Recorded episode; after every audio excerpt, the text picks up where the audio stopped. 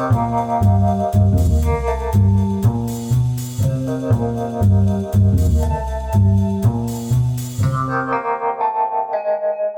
嗨，大家好，我是古怪教授谢承彦，欢迎收听我们的乌变这个节目。好，很多人说老师你这个乌变啊，听起来怪怪的。我说怎么了？他说好像谐谐音是五变，是不是？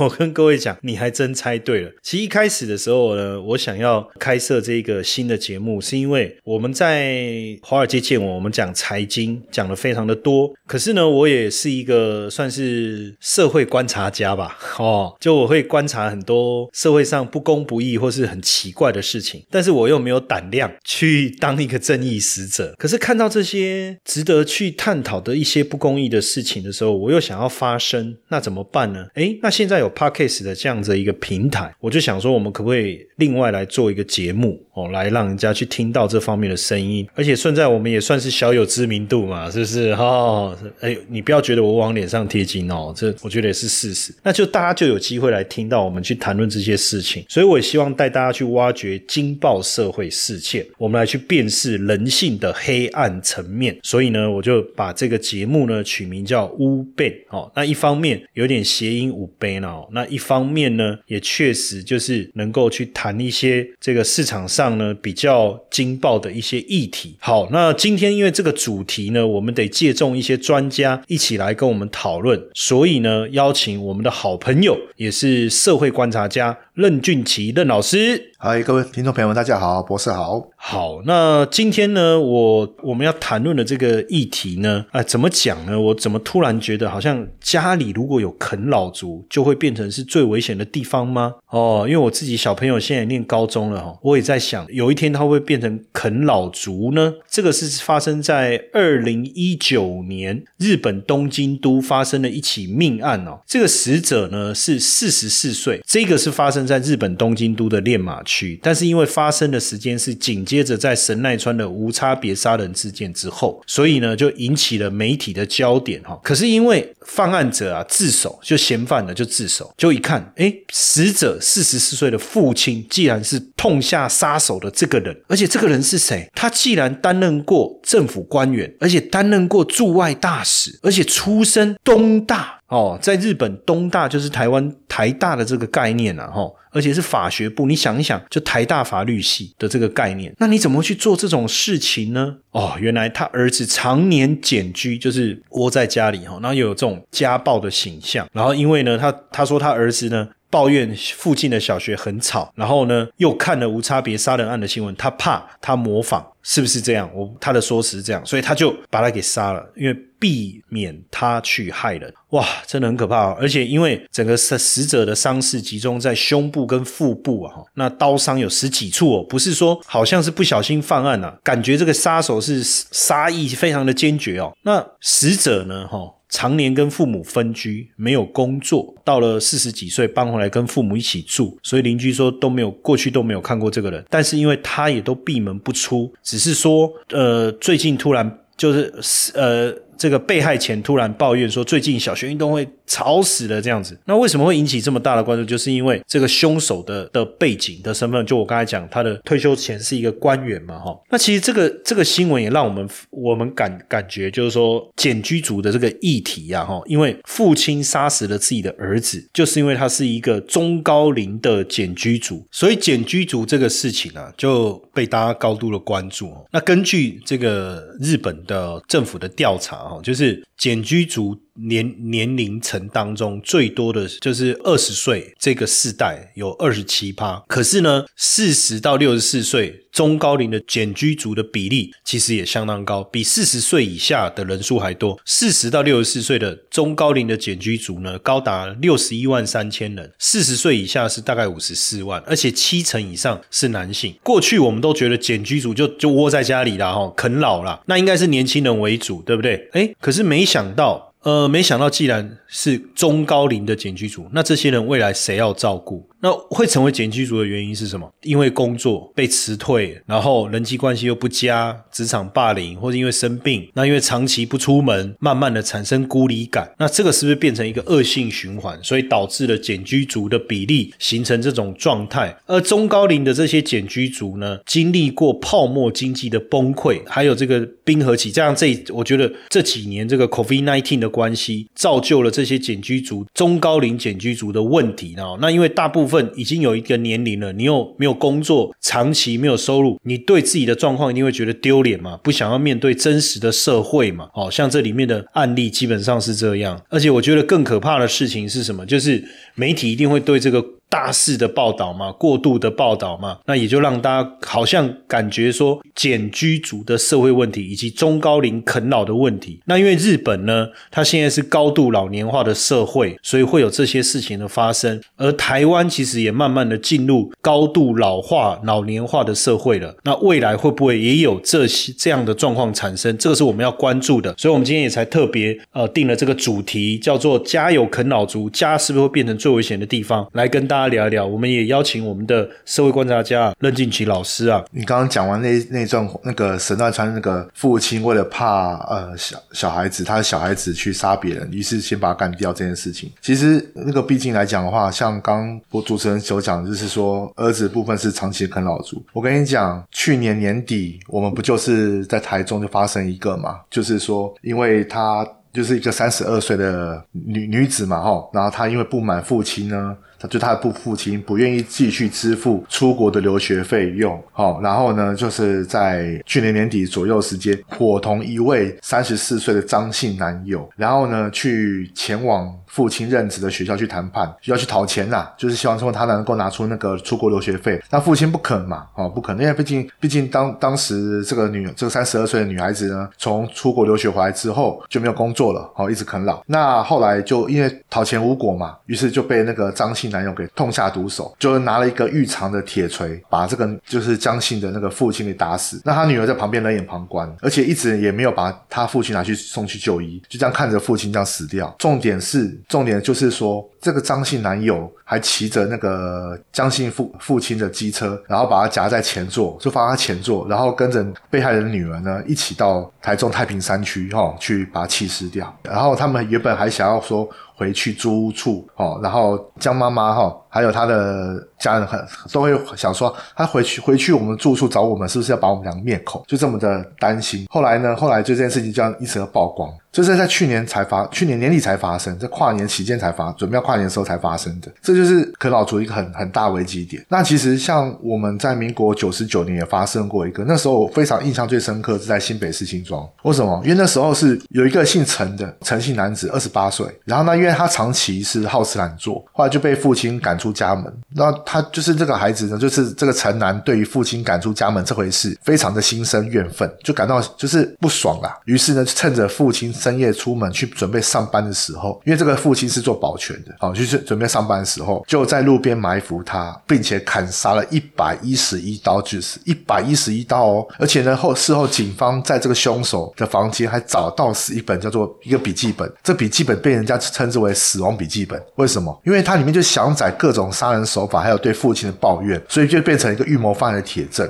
那重点来，重点来也是说，这个凶手最后是按是判决是死刑定谳，可是呢，一直。没有执行，为什么没执行？因为呢，这个凶手在一百零八年的时候，他在狱中用五十条橡皮筋自杀身亡，走完这个罪孽一生。那最主要是为什么他要杀这个父亲？原因是因为他就觉得说，在民国八十九年的时候，他的阿公过世了，然后这个凶手就以为说啊，我可以继承这些财财产，而是跟他弟弟讲说，哎，以后不用工作，因为财产都是我的。这样，他可能以为说，哦，阿公生前最最疼他，所以财产都给他。结果没想到，遗产继承不是他，而是他的父亲啊。当然呢，因为毕竟我们。民法的规定就基本上来讲的话，当子女第一优先嘛。那被亲属部分，如果说父亲还在，那当然孙子女不会不会继承到嘛。他就认为说是父亲抢走他的遗产，后来呢就跟父亲说你要还我，你要把遗产还给我。那父子就常常为这个事情争吵不断。再加上说父亲常常会因为这个诚信男子因为家一直长长期在家里面啃老，然后就是坐吃山空，然后就不想去工作，所以长期为了工作事情才骂他。可是同样对于失业弟弟的态度就不一样，认为父亲很偏心，所以就萌杀杀父念头，就这样子。那那当时这个陈南落网的时候，还一点就是很淡定的跟警方讲说，这后悔不存在我心中。那这样子家里有这些啃老族，你看不止在日本也有。我们刚才日本讲到这个案例，然后刚才你任老师讲到去年年底的案例，还有包括民国九十九年新庄的这个例子。那难道只要家里有啃老族，就变成最危险的地方吗？哎，其实我们用数据讲话好了哈，就根据我们刑事局统计哈，我们国家从一百零二年到一百零三年杀人案件之中呢，有三成都是啃老族，百分之三十。而且从一一百零四到一百零五，光是啃老族的。犯案哦，就已经要了八条人命，而且不限年龄，就是从大学毕业到五六十岁的青那个中壮年都有。那他们共通点就是。这些啃老族基本上一旦引爆的时候，第一个被害的基本上就是他们身边的人，所以他们大会大多数都会跟身旁人的人下手。就像我刚刚讲，去年讲那个江姓女子，呃，三十二岁江姓女子持铁锤然后杀她父亲这个啊，以及还有像那个民国九十九年新庄的这个陈姓男子杀父亲一百一十一刀。但其实这这两件事情基本上还不算最严重，最我们最知名的这啃老犯案的部分，莫过于就是一百零五年的翁仁贤纵火案。那这个翁仁贤当然后来已经枪决伏法了。但那时那个案子，如果大家有印象的话，呃，刚刚我们讲过说，一个是二十八岁嘛，陈姓男子，陈姓男子二十八岁嘛，江姓女子三十二岁嘛，然后包括刚刚呃谢博士所讲那个日本被杀死那个啃老族是四十四岁，这翁仁贤五十二岁，哎，五十二岁喽，五十二岁还在家里啃老，他本来有工作，他工作的情况是这样，十七年换十四个工作，而且断断续续的，有时候有时候有时候有，有时候没有，那中间也有去创业过，都是父母亲，父母亲跟兄弟姐妹拿钱给他创业，他开过 DVD。啦，啊，租书店、牧场、宠物店都有。可是，一旦遇到挫折，就结束了。他就是没有抗压性。然后呢，让家人去帮他收拾这个烂摊子，包括还债啦，或是说帮他们去处理，帮他去处理后面的一些杂事。那一旦创业失败，就在家里面窝着，长期不愿意工作，那只会跟父母兄长等人去拿钱过活。可是，即便是这样子，就是这段期间工作了、创业，都是还要伸手跟家里拿钱，就是家里已经给他非常非常多资源跟金金钱上援助，还有实质上的实质上的给付之后，这个翁仁贤还是认为父母亲、父母亲啊、兄弟姐妹都亏欠他，而且他认为说，呃，他的哥哥都很会念书，让自己不会念书，又遭到父母轻视，他就认为说啊，都是你们偏心，就是父母亲偏心。你看，就常常就会认为说，哎，就是父母亲只要有一天突然不对你好，或是说他可能。责备你的时候，你就觉得他偏心，然后所以于是就。对于这种，他就是认为说这是叫不公平对待。于是，在一百零五年那个农历年前，我记得除夕夜，就是除夕夜，然后趁着家人围炉吃年夜饭的时候，他对家人泼汽油，然后再点火。然后那时候就是因为汽油都已经在室内已经那个泼发出去，一点火起来就是火势一发不可收拾。后来造最后造成几人死亡，呃，六人死亡，就父母亲被烧死，看护被烧死，侄媳被烧死，然后还两个侄子也被烧死，六个死亡，然后五个重伤。然后翁家的时候，翁就。就是翁家的大哥，就翁文贤哥哥，就是在法庭受访的时候问他说：“就我们全家对他包容的结果，就是死了这么多人。”所以他认为说，他的弟弟就是这个翁文贤，他没办法成功，就也不想让别人成功，想想要看到别人跟他一起受苦，所以才讲说啊，这个家有啃老族，是不是家就变成最危险的地方？是这样来的。您现在正在收听的是乌 Ben。我们团队有两个节目，一个是您正在收听的《乌 Ben》，主要以社会事件评论为主轴；另外一个是《华尔街见闻》，主要以财经时事分析为主轴。有兴趣的听众可以直接搜寻《华尔街见闻》，欢迎一起关注收听哦。那这样听起来，吼，现在这种。简居的，不论是年轻人也好，中高龄的也好，越来越多，然后啃老族也越来越多。当然，这背后有很多的因素，我们去讨论啊，比如说社会经济的问题，还是工作不易寻找的问题，或是产业结构的问题等等，可能都有很多的因素。当然，自己的因素一定也有嘛，哈。可是这当中，就我我觉得对做父母来讲也是很困扰的。我就说，就就像我现在，我儿子也念高中了嘛，我也在想说他未来就业的状况啊。啊什么的状况啊，担心家长就会想要一方面帮他准备一点点后路，一方面又施加一点压力。然后施加压力呢，又担心他抗没有办法抗压。那后路准备多了，又担心他变成这个叫做什么败家子。对做父母的来讲。要怎么特别注意自己的小孩有没有可能变成这种简居或啃老族呢？我们其实这部分分两个地方来看哈，简居跟啃老是两种不同的结果。简居就如同我们开始所讲，他是窝在家里面，就是比宅男更高阶一点。就宅男可能就是像我自己也是阿宅，但是我平时基本上来讲不太会去，就是我只是说喜欢一个人在家里面，然后但是不至于说都不出门。那简居就如同一个简在生活在简里面一样，他就足不出户那一种，凡事都需要。人家去给他供应，像印象最深刻的是有些简居主，他就是固定在那个二楼的，可能就是在某个房间里面，然后吃喝拉撒都在那里面解决。那吃什么东西，喝什么东西，由他们父母亲就送到他门口里面去，就送到他们家这个房门前面，然后敲敲门，然后那个小孩子呢再出来拿。哎，这很像牢饭，很像牢饭。可是他们就是这样过这种生活，他们就对对这种生活乐此不疲。所以本身来说，它其实简居是一个，我们先讲简居好，简居的部分会造成原因三大条件：个人、家庭、社会。首先就个人部分而言，就可能他自己本身对人，就是我们讲人际关系的恐惧症，然后还有一种强迫症，有可能还有背后妄想症，然后还有还有一种叫自卑情节。像我刚刚讲的，就是像欧仁贤，他就觉得说啊，我的兄弟，我我我的哥哥都很会念书啊，我自己不会念书，所以我就被父母亲歧视或是不公平对待。他就是他觉得自己不会念书，所以当父母亲夸。他哥哥很会念书，时候没有夸他，他就觉得说你们不公平，对，然后他想要去证明自己，可他偏偏就没有能力，然后人家去帮他去，就是他哥他的父母亲跟兄长们帮他去处理有关善后的时候，那当然人家会觉看到说啊，你这哥哥真的很好，还帮你还帮你善后，那他听了一刻更不舒服，所以他很强大的自卑情节造成的，所以对于社会就是外在社会部分会产生一种叫做退缩的状态。再来是家庭因素，就是说，因为就像刚刚主持人所讲的嘛，今天他可能我们在让孩子。去学习成长的时候，也会怕他在社会上面遭到挫折、压力，然后就抗压性很低的情况下，就会心疼，就会觉得说啊，这个好像太早进入社会了。那加上说，通常的时候，父母亲会这种补偿心态。什么叫补偿心态？就是可能在呃，像我们这一辈的父母亲，大多数收心。都是双薪家庭，那我们就会比较常常因为工作情况之下就少陪伴于孩子。那因为少陪伴于孩子，所以呃，等孩子长大之后，我们可能会一种补偿心态，会觉得说啊，没关系，就你需要什么东西，我都尽量满足给你，因为我以前没给过你，就是这样。那所以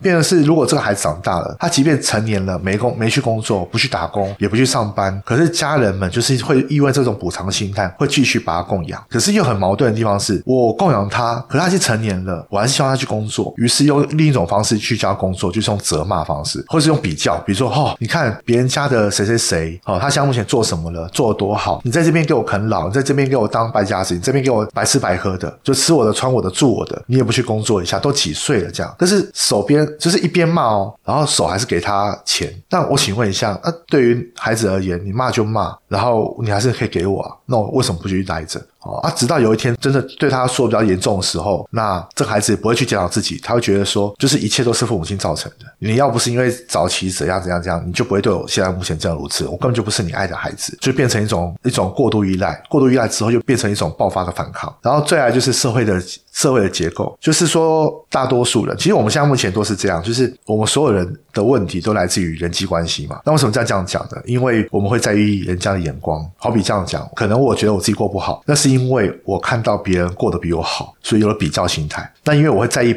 人家过得比我好这种情形，所以我会有烦恼。而这烦恼就是说，基本上就会造成说啊，我可能要么就是我克服这烦恼，要么就是我退缩，就是我放弃，然后我就逃避这个烦恼。那因为现在呃，大多数的家庭其实都会比较希望是自己的孩子出了杰出一等，然后获得他人称赞，所以总是希望子女们能够完美一点。那往往有时候就不太想要去告诉人家家里的问题，甚至可能就是说啊，我们家明明就是有问题的，可是在外人眼中就没问题，所以就不会跟别人求助。那不会跟就是父母亲不会跟别人求助，那会隐藏家中的问题。但这种情形就变成是两方面，就父母跟子女共同去。去成，就共同去减居的一种一种心态的。对，所以变成说，父母亲在这种情况之下，就变成是一种矛盾点。你纵容了这个孩子的予取予求，那其实就会让孩子演变成一种暴君般的，就是暴君般的退化行为。所以暴君般退化行为就是，我就只出一张嘴，我什么都不做，你会帮我完成。只要父母亲你不帮我完成，我在家里面耍脾气、生气，或是做出一些恐惧的事情，那呃，就是类似这种，诶，没给糖就捣蛋的那种状态，你就会给我了。所以其实说真的啊，其实甚至还有在抗拒社会、抗拒就学的情况都有发都都有发生。这光是不光是台湾跟日本啊，也是目前各国情况都有出现的状况这样子。那当然，刚才任老师你讲这个是算是简居族了哦，又跟宅男其实也有不太一样。宅男可能是他本身还是有一些社交的连结，哦，不要讲用连结，怪怪的，比较敏感社交行为，只是说他在家的比例比较高了，不太喜欢出去做一些户外活动或什么。但是简居基本上就是窝在家里，足不出户了，然后在心理上也很难跟正常人有一些交往或脉动。但是另外一个，我我其实还是比较不理解，因为我觉得简居就是窝在家里，我我可以理解跟宅男的差别啦，这个没有问题，因为宅男可能是比较内向，比较呃没有很很活络的一些交友网络，但是他也会透过 social media 跟大家有一些沟通往来。我觉得新年轻一代似乎是这样，但是。在我认为，简居就是啃老啊，因为你窝在家里，除非你你说我我我我透过网络，我自己很会赚钱啊，我就是网络主、网红、直播主什么之类的，我都不出门。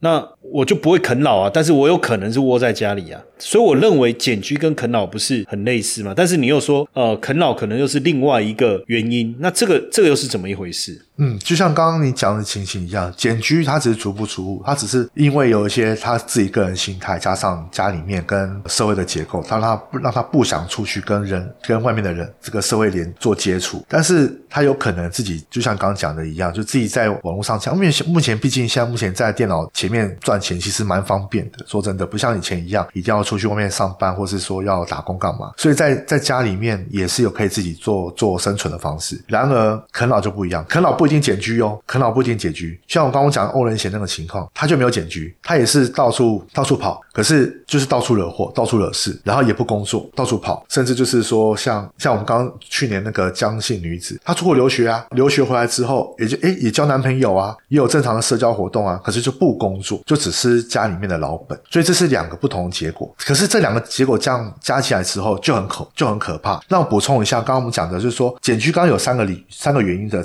特特征嘛。那啃老有四个方向可以讨论一下。首先就是说高学历的呃，就是子女们高学历，可是呢跟现实上的落差很大。什么意思？就是说这类孩子不是说他能力不强哦，他是无法接受现实落差。因为像我们自己以前，我有经历过联高中联考时期，那那时候当然全。全国应该都很清楚，就是说在那个年纪的那个年代，大家都会认为读书至上，所以说国中之后啊，大家一定要拼联考啊，考完之后，考完联考之后就考大学联考，所以一定是都是靠文凭去上去上去的。那所以会子女呃父母亲都希望能够有高学历，因为有高学历也会有高工作。早期的想法是这样，但现在目前会发现到说，哎，怎么高学历好像工作的收入并没有想象中那么好了，甚至可能越来越低了，所以就变成是一种父母亲的期待给了孩子，孩子有压力。也有自己的目标，就是父母亲给他的目标，但是呢，达到了却不如现现实社会中所产生的这种这种情形，就是跟他想的情况完全不一样，很大的落差，所以就变成是一种情形，就是说孩子们可能会因为他是高学历，所以他可能就看不起手上工作。我这样举例哈，可能他就是一个硕士生，因为我之前碰过一个硕士生，他是在念文化大学，然后呢，他硕士念了一二三四五五五年哦，硕士念五年，然后他来应征我们的工作。那我有问他说：“为什么你硕士要念五年？好，你已经三十二岁了。”他说：“没有，因为我们学校改七年啊。”你改七年，可是你改七年，你需要改七年，跟你念硕士五年没有关系呀。那你这五年有没有工作？他说啊，他没有，他是家他家里面是开卖那种军用商品的，就是那种比如说登山刀啦，或者说露营设备之类，或是说那种军用品之类的这样子。我说哦好，就大概这，他是说这五年他就是在专心念书啦这样子。所以变的情况是他来应这种工作的时候，那时候工作开多少钱？那时候工作是开一个月是两万四，就基本助理而已啊。可是他是一个硕士硕士生，他应征我们这个。工作助理。那他其实讲话过程中就有点点让我觉得，就是说他有点不太看得起工手上工作，可是又好像不得不去做这些事情，所以他就没办法去表现出自己能力价值嘛。后来情况我不晓得，可是就是这类孩子会常常会因为说啊，我念到这么高了啊，我才念我才拿一个两万三万工作啊，我可能会随时跳槽，所以他常常碰到一些问题就会放弃工作。然后再第二点就是经不起失败跟挫折，这个是很很致命的一点，这一点就跟父母亲非常有关系，因为每一个呃有一部分孩子呢，在进入社会之前的每一步都是由父母跟长辈所决定，所以他什么事情都会有父母的庇护，导致于父母面对风险的机会大幅减少。因为像以前我们自己在做创业干嘛的时候，父母亲也都没有保护我们，基本上就是我们自己去拼。那因为自己去打拼嘛，所以你会碰到的失败啊跟挫折比较多，但也会自己去想办法克服。可现在目前的情况是，很多孩子们就是被父母亲保护保护的很好，所以只要有一点点可能会有风险，会有遭受到逆境，哈，或者是说有有碰到困难的事情的时候，父母亲就会跳出来。其实最明显，像那个前一阵子，我们演艺圈不是有两大渣男，一个在中国，一个在在台湾这边，那都是父母亲出来处理嘛。那这个两个名字我就懒得讲了。好，一个反正在中中国那个就已经正在坐牢中，那台湾这个呢还在处理哈。但你会发现到说，他们都是父母亲出来处理、出面来决定这些事情，所以他们自然就不需要为自己人生做决定跟负责机会。那直到后来，这下这种被保护的好好的孩子出社会之后，父母亲不能再保护了。而目前这个社会的节奏比较快，所以不会给这些孩子有太多学习空间，所以碰到一些挫折跟失败之后，就容易产生逃避的情形。这样，然后到最后就是回到父母亲的的身边，然后让父母亲再帮他去去处理。后续的事情，就帮他承担这一切。那第三个就是父母亲溺爱，就是父母亲的爱的部分是没有太大的限度，就是完全无限无限度。那因为像目前少子化，所以更有溺爱的问题。那最后一个就是社社会上的不良风气，因为现在目前毕竟是有很多科技上的一些物品，然后拉长了人的空闲时间，那人们总是会想想找一些东西来填补这些漏洞，所以只好用不断用购物的方式来满满足内心的空虚。可是像这类人的部分，就是往往他不会去工作，而且还不断剥削家的钱，就是有点拜金主义。那有些选择在宅在家里面，就像刚刚讲简居族，所以这类人的情况会比较多一点。好，当然，呃，任老师举的这些例子啊，我觉得可能我当我们在我自己，当然身为父母，我也我也觉得说，我们一直在注意孩子的 I Q 到底小朋友聪不聪明，也告诉在在跟他们谈 E Q，对不对？可是。大家好像又忽略了一个叫做韧性，就是你要有韧性，你的心理的复原能力如何？因为韧性其实每个人当然都有，只是说慢慢的我们没有去注意，没有去训练，所以就消失了哈。所以我觉得未来应该我们要适度的让小朋友去面对困境，面对逆境，让他懂得说在面对困难的时候要怎么面对。那我觉得怕他失败而不让他面对困难，还不如你陪着他一起面对困难，一起成。长可能会更好，当然就是以现在的状况来讲，大家也会担心说小朋友未来的生活会不会遇到问题。其实现在也有所谓的遗嘱嘛，有信托嘛，这些也不要觉得说小朋友还小。当然，像我的小孩子现在已经念高中了，可是在我的眼中，他还是跟过去那个小时候那个没什么差别。但是真的不要就是什么事情都帮他办的妥当了，小朋友也会失去自我判断的能力，或是等着一切都让别人来帮他处理哈。呃，从这些。事情来看呢，我总结一句话：父母给予的应该是适度的爱，而不是溺爱，好不好？OK，那今天也非常谢谢任任俊奇任老师来跟我们这么深入的一个剖析，谢谢大家。好，谢谢大家，谢谢。